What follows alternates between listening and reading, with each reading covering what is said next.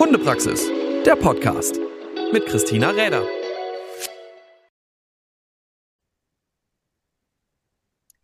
Hey und schön, dass ihr wieder dabei seid zu einer neuen Folge vom Hundepraxis Podcast. Und auch heute sitzt mir wieder ein sehr interessanter Gast gegenüber, der uns ein bisschen aus der Hundewelt bereichern wird.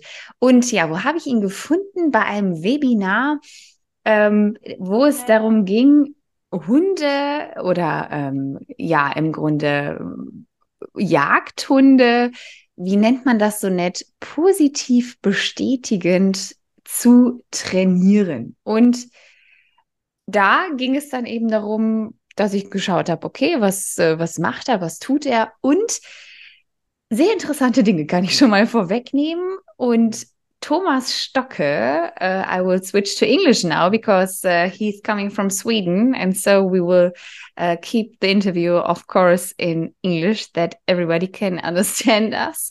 So, yeah, that's a very nice point that you have uh, find the time out for today is to uh, yeah talk a little bit about uh, positive rewarded training in Gundog because you have a interesting background behind it I think so because when I was googling what's uh, going around you and uh, why you do this seminar, I just found out that you did compete in obedience, in search, in rescue dog training, in agility also, also in field trials for pointing dogs and spaniels and herding. So Thomas Stocke, nice that you are here now and that you took your time to, yeah, speak a little bit about what you what you're doing with the gun dogs because I think it's now the profession you're going on to, and you have yeah a nice view about this training. So thank you very much for having you here. And yeah maybe you just introduce you a little bit. What what's the background? What did you do? And uh, why why are you doing now the gun dog training? Yes uh, first of all thank you so much for inviting me. It's uh, very nice to be on this podcast. Um, yes, um, I'm actually uh, Norwegian, but I'm living in Sweden for almost 15 years, and actually, I'm I'm born in Göttingen. okay. But my German is not very fluent anymore. That's no problem. English is always good. Yes. So Yes. Um, I my formal education is um, as um, an ethologist, so I've um, uh, yeah into into behavior science, but um, um, I started out with the fam. My my family had uh, Dalmatians, but I I got hooked right away and doing a lot of dog training and um, started out with obedience training. And then we had a Rottweiler that I learned a lot of with. And when I started out training dogs, it was um, like more traditional or harsher or more like correction based training.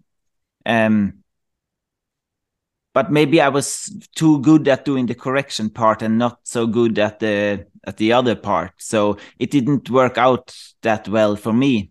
So my Rottweiler, she took me on this journey to exploring different methods um, because she was just sour and slow when I when I tried to correct her. Uh, but she was very much food driven, so I learned about shaping and clicker training, and uh, then I got much better results with her. Uh, and after a while, it, I also got interested in the in the hunting part and I had this hunter's exam, but without before I had a dog to share it with, I didn't do it much because, of course, um, activities without the dog they they don't give that much meaning. So um, my first hunting dog was a German wire-haired pointer, mm, Drahthaar. So, um, but then I was already uh, uh, working as a, a, a, clicker trainer instructor, so it was very natural just to adapt the clicker training to the hunting dog training. And um, yeah, and after that, I had some working cocker spaniels and uh, an English setter and more German pointers and a lot of border collies. So I think it's it's it's very interesting to to do different things. So as you mentioned, I've been into different dog sports and I don't have the patience to only stick to one breed mm -hmm. and one one sport or one type of hunting. So my youngest one is a, a Basset, Basset Fauve de Bretagne. So it's a it's a, um, a, deer driving dog. So the okay. French use them. The French use them in packs uh, uh, for wild boar and rabbits, but the Scandinavian tradition is you only have one dog, uh, and they have to be these short-legged dogs to make sure that they're, you, they're not actually chasing, but they're driving in like low stress. Uh, because it's not not very nice if the deer come at full speed. Uh, so should be nice and calm. okay, so, so so you're so you're always interested in uh, yeah doing something different with the dogs. So of course you can take your parallels between how you train a dog for this sport and how you train a dog for this sport. So, but before you got the Basset, you mainly, I thought, did yeah pointing dogs, spaniels, yes. or what's what's the most that you did in the last time? Yeah, yeah, it's it's mostly and it still is um, bird hunting. So bird hunting. So bird hunting is the most thing you do. And yeah, you explain it a little bit because how you get to the clicker training and uh, the the yeah the positive reward based training. So, but how did you when you when you come to yeah agility or obedience how did you introduce it into the gun dog work? What was your thinking about how you're using it? Uh, what's how do i think what makes the difference for you?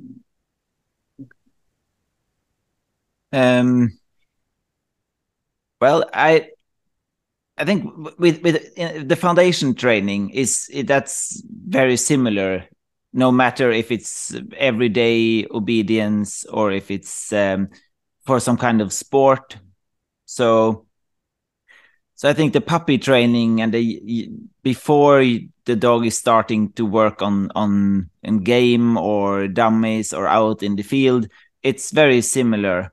And it it started out as it's almost 20 years ago. We started out with this foundation class for for hunting dogs. Uh, and the interesting thing was that a lot of the um, like German pointer, Münsterländer, and uh, setters, and people, the the the, um, the students, they got interested in dog training and they wanted to try different things like uh, obedience training that we offered mostly at that time. And then what I saw when I had this mixed group in an um, in an obedience class was that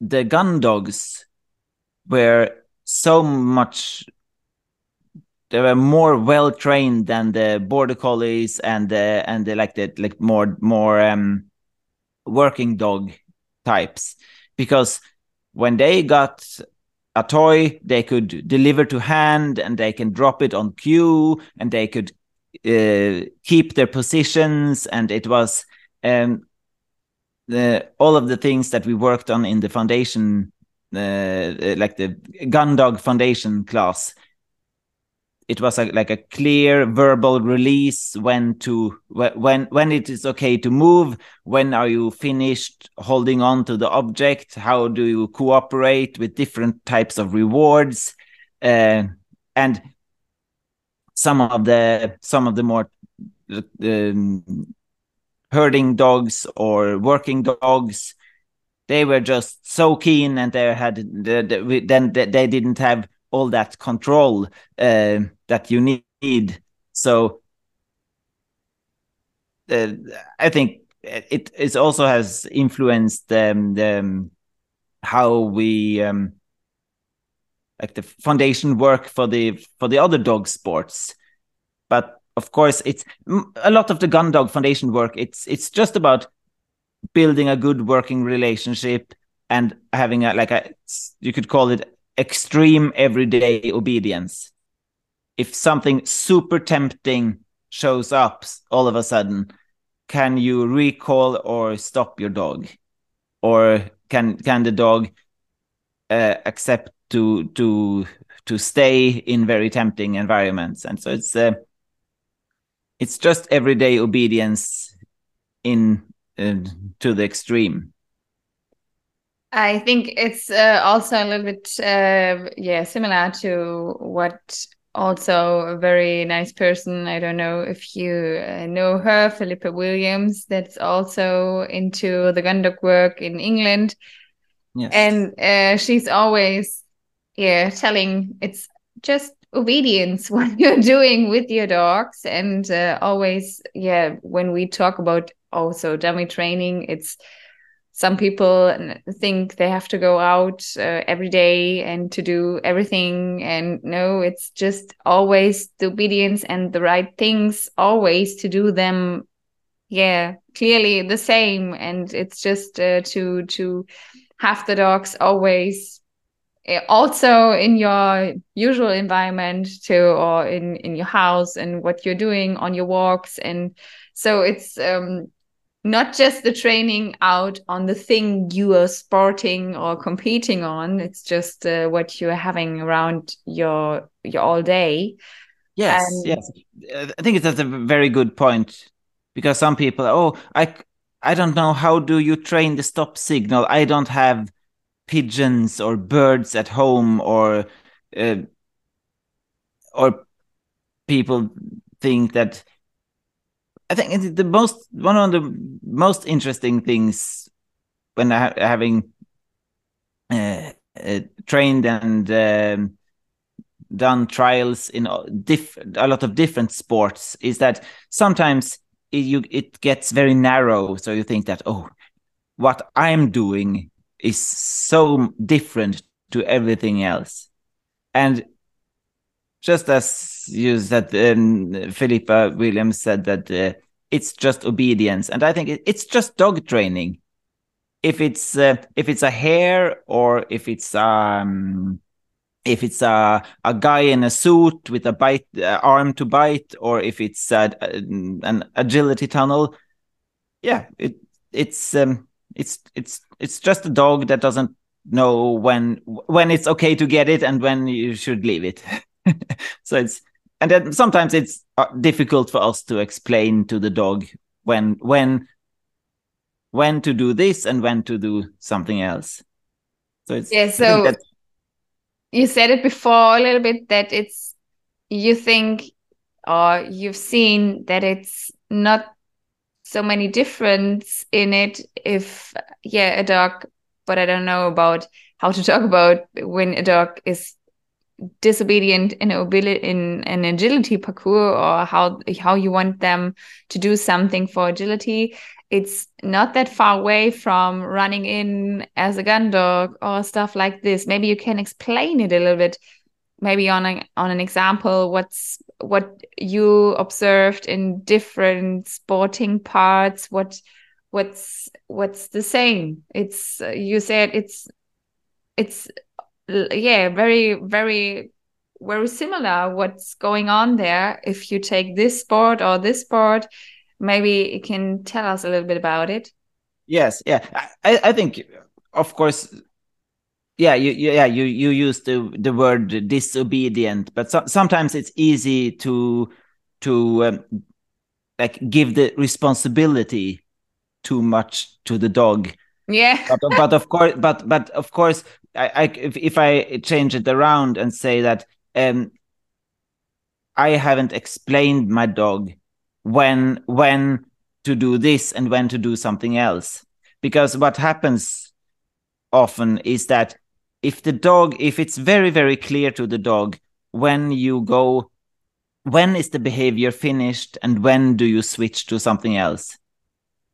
Because if it's if it's super easy for me to engage the dog in what I want, and then the dog sticks to that behavior until I tell the dog, now this is finished, now you can switch to something else. Then we have the perfect dogs and no problems at all. So it's yeah. if if if you if you send a dog on a on a blind to a to a dummy or a, a, a bird that is shot and the dog stays on that line, it's perfect. If you want the dog to retrieve and the dog holds on to the dummy or the bird. And even if there are a lot of distractions, and if the you want the dog to stay at heel, or you want the dog to stay at the start line in agility, or uh, maybe on the seesaw with this uh, two on two off behavior, or when do when should the dog heel and when should the dog go and bite the guy in the suit? And it's uh, when to sit and when to retrieve. And sometimes we I think a lot of the training is if if you look for like provoking mistakes, then you focus on the mistakes.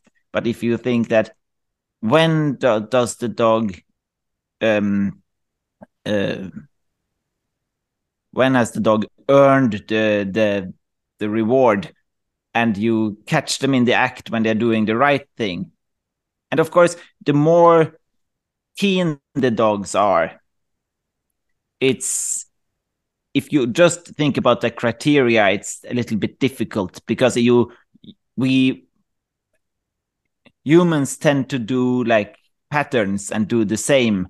And then I think the dog is obedient, but I have I taught my dog that the gunshot is the new cue to retrieve, or uh, my arm moving is the uh, is the the the release in agility, or the hand goes into my pocket is the cue to drop the dummy, and it's just that I have. I, I don't know what I'm actually teaching the dog, but I think many times when dogs are disobedient, in my eyes, they're actually I, I have taught them something else, and I think that's very very interesting way when training the dogs that like asking the dog a question like and instead of being afraid of the mistakes i can also challenge the dog and, and uh, in a playful way and kind of ask the dog if i change if i change it a little bit like this or I, if i add some distractions and I ask the dog, "Can you still do it?" And then they try to go for the distraction, and then I repeat, and I, then I, and then they learn that oh, if I just stick to this, then I can have it afterwards. Because the problem is, I think with the wor working dogs or agility dogs, you want the working dog to bite the guy in the suit with a lot of drive and you want the dog to retrieve, you want the dog to flush the birds, you want the dog to be super fast on the agility field and take the tunnels, but only when I tell them to. So there, I think this self control and um, and like uh, external reward uh, system is very important because then you don't take away the drive and confidence, but you tell them when is it okay and when is it not okay.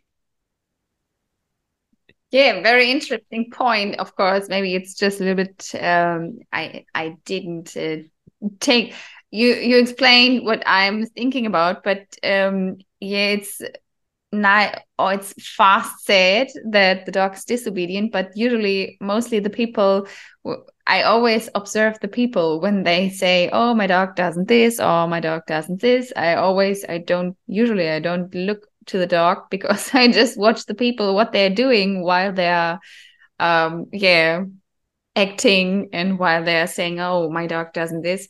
it's uh yeah always interesting to see what the dog is focusing about what uh, what they told him what they think they told him or what they think they teached him and what they actually really teached the dog. And always when i say it on yeah heel works also of course a nice uh, example or also a nice point because in the retrieving we we need it. Um a very nice heel work. It's it makes very many things really easy if the dog's on heel because yeah i always say when when the dog's in heel and when he knows what's healing in this situation he won't run in or he won't uh, do anything else. Otherwise you told him to do anything else. And so it's i think one of the basic parts for us in the dummy training.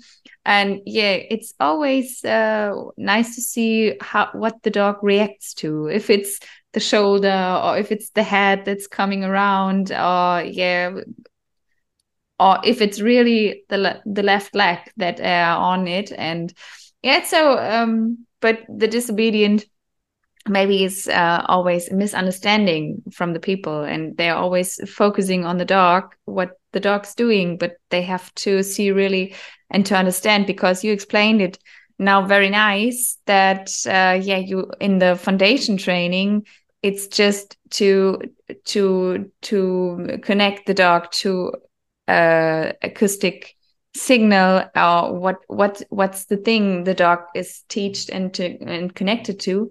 And um, yeah you always have to go from one signal to the next signal or when is the when is the signal finished? So or the behavior finished. That's if a person realize this and do it does it always and in the on in the whole time of the dog living also uh, out of the training field i think it's a very yeah. nice and easy way.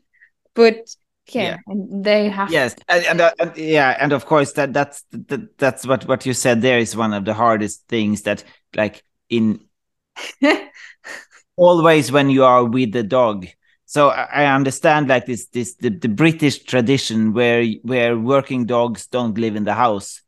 It's so much easier to be consistent because if you have them in the house, you repeat the cues and you uh, and the dog can leave a, a position without being asked and you have uh, excitement by the door and when feeding and it's yeah it's so many things that if, if the dog would live in a kennel it would be much easier. But then of course is the dog only for is it a companion or just a working tool or something in between? But yeah. Yeah but yeah, also a nice point you're saying because i think um, the most people the most persons that are listening to it now here are people that have their dogs always around in the house. And yes. it's of also when you are doing positive rewarded training you have to be careful what you're doing around in the house. I always or uh, i yeah i recognize many persons that are saying oh i do this training and i love to give my dog a positive reward but they're talking the whole time different things uh, to their dog but that's not meant with positive rewarded training. Always just to speak in a nice voice with the dog and always to be uh, yeah speaking and talking and feeding. It's always of course timing and uh, yeah to do the right things in the right time. Maybe uh, you can also say something about this because when we have the dogs all the time around us uh, in the house of course because we like our dogs and we want to have them as a friend in our house um, it's not easier to to do the really positive rewarded training because you have to yeah look at some aspects what you really to have to be careful to i think. Yeah i think it's, more challenging to be a, like a, a good trainer uh maybe 16 hours a day if you if you are awake and spend time with your dog. But if if you only take them out 15 minutes a day from the kennel it's much easier. But of course i'm not i'm not saying that one thing is better or worse than the other. I, it's just an observation that it it makes it more challenging in everyday life with the dog yeah. to be consistent and be the perfect dog trainer always. So but uh, now we talked a lot about when behaviors start and when they end and to be clear with the criteria and the, and the and the cues. But of course the perfect reward for a retriever would be to ask them to fetch something. But of course we know that if you if you just ask the dog to sit and stay and you throw a dummy and you the only reward for sitting and staying is to retrieve even if that's the best for that dog.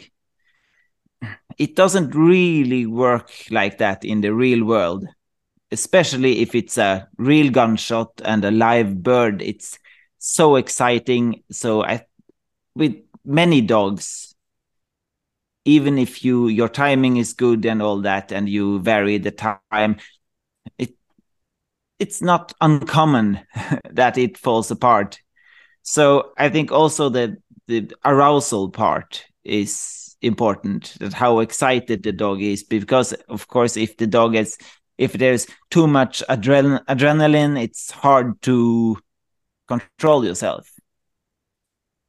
So one example from this um, uh, in the house one of my i had a black uh, working cocker uh, bitch and she was a very nice dog and easy to train and quite balanced like steady uh, minded. So it's not not too like um, it was not this crazy cocker but quite quite um, nice balance. But i noticed that when we have a lot of dogs in the house and when when i wanted to feed them i i go out to this um um to, to the room where i feed.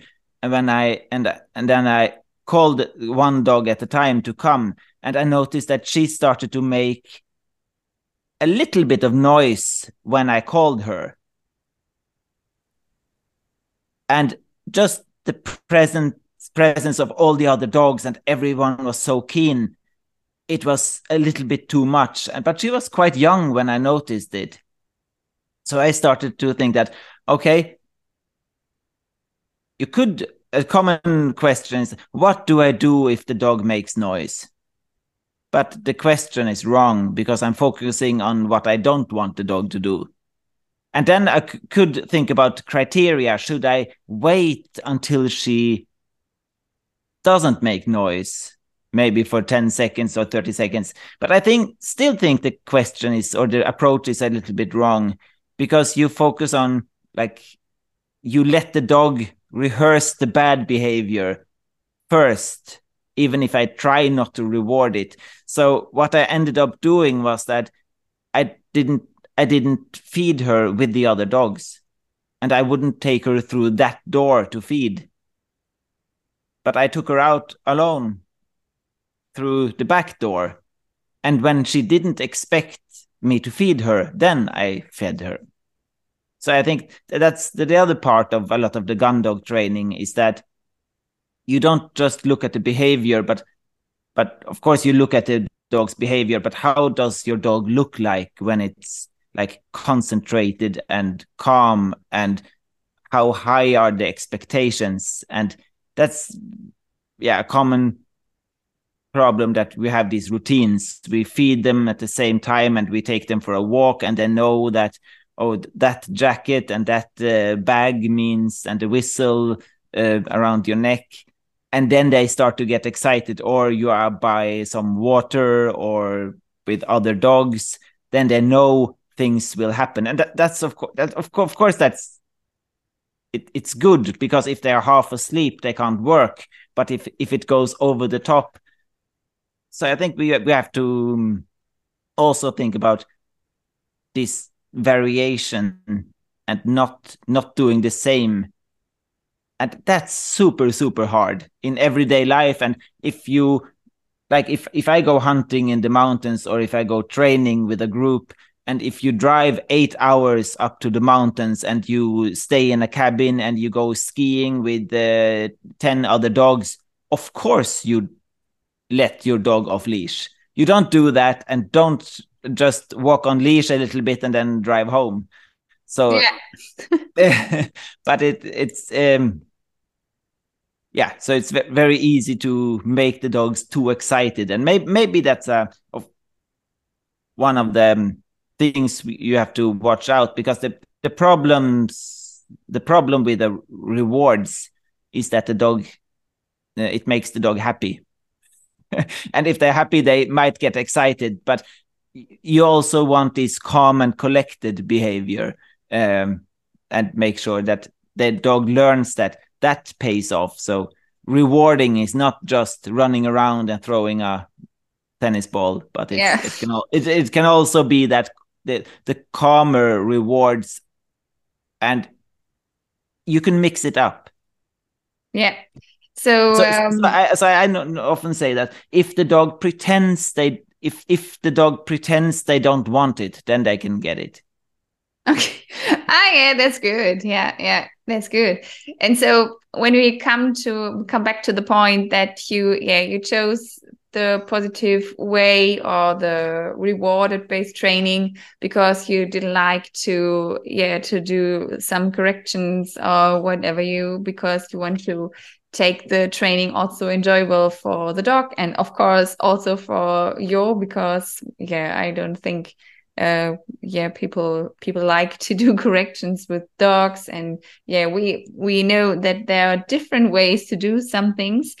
And you you described to the training that all distractions are potential rewards. So maybe back to really different sporting parts, but a distraction is not to to yeah to to to make the dog insecure or whatever but yeah you maybe described it a little bit before to challenge the dog a little bit and then uh, to take this reward. So yeah what's what's the part in it the dog has to learn about um I think the most important is that is that if you have that, that you build some kind of reward system. So it's not just saying good or click and then the dog can do whatever. So i of course you can have a lot of different marker words or you can have only a few but the mo most important i think is is the reward coming from my hands or my pockets or is the dog allowed to run away from me to get the reward. So where it's coming from, and then of course, if you have a very food-driven dog or very like very toy or object-driven dog, it would, would be nice also to have one cue for maybe fetch or get it, and some other word for eating, and one for uh, getting the, the the object because it's because then you can quite early when once the dog is keen you can have diff, use different marker words and it's it sets the expectation and also takes away a little bit of the frustration and um, and disappointment.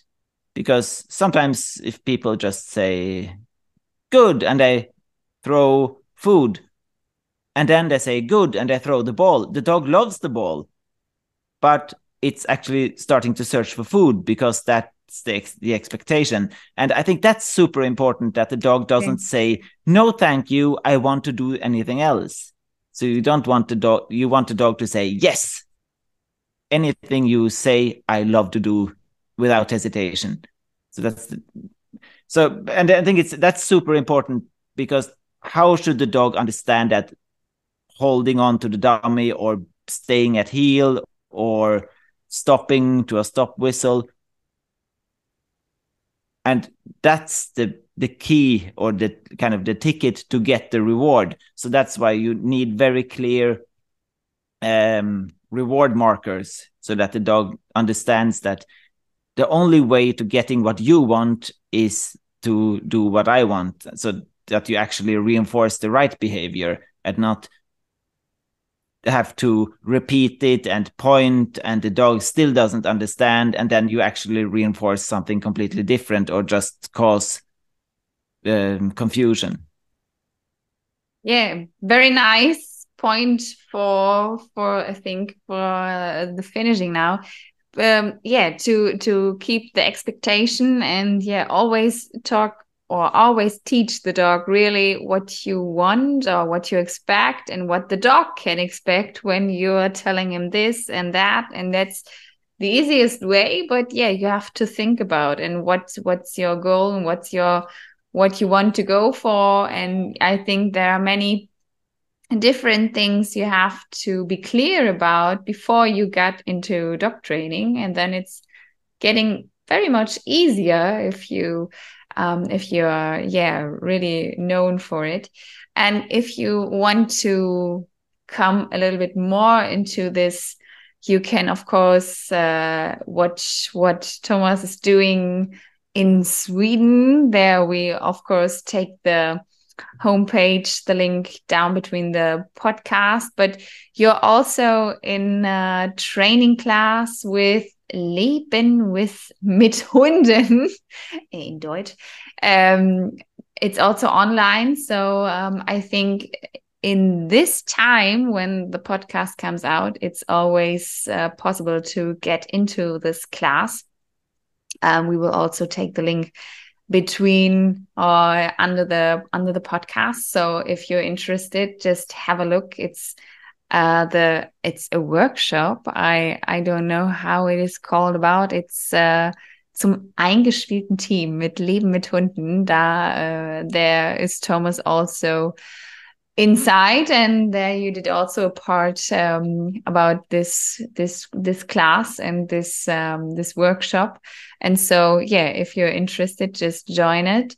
And yeah, thank you very much, Thomas, for your time and for your thoughts. And um, very interesting how you see this training world because you see it from different point of views because you did very different training parts. And yeah, you come, I think, always to the to the basic point back, or you come always to the basic point back to yeah, it's just about know what the dog take as a reward and then know what you want the dog to do and then yeah just tell him when the behavior is finished that's that's uh, yeah. i think a nice yes. nice point it's always the same and um yeah it's just to off also for the people to understand the systems. It's a system it's always yeah a, a very common or very similar. It's just to uh, introduce it in the sporting world you are into. Yeah and there, there, so many things that the, that the dog is allowed to do. It's okay that they pee it's okay that they eat it's okay that they say hi to people it's okay that they say hi to dogs but when do you want them to do and in those situations where you don't want the dog to do it right now, what do you actually want the dog to do instead? Because then you know what to reward. So it's, and, I think when you when you talked about the the, um, the reasons why I started with clicker training, or I think of course the dog dog's welfare and having fun and all that is important, but I also think that it affects my mood. And if i yeah if, if even if i work as a dog trainer it dog training and dogs is it, it's still a hobby. So when i look for what if i look look for wanted behaviors and behaviors to reward uh, it, my mood is much better because if i only look for mistakes it's um it doesn't make me happy. So it's yeah. So i also think that it's this this mental part for us as trainers. If i if i start to look for things to correct it it can ruin my day and i can overdo it. So it's it's not good for me to to to look for the, the, negatives yes so very good point of view and uh, i think very interesting and of course if somebody is interested just uh, take take the link between the podcast and then you can yeah find I think many informations more about you, your work, and what you're doing with them. So thank you very much for your time. Thank you very much for being here. And yeah, I think um, very nice, interesting informations. Thank you very much. Thank you for having me. Hundepraxis, der Podcast mit Christina Räder.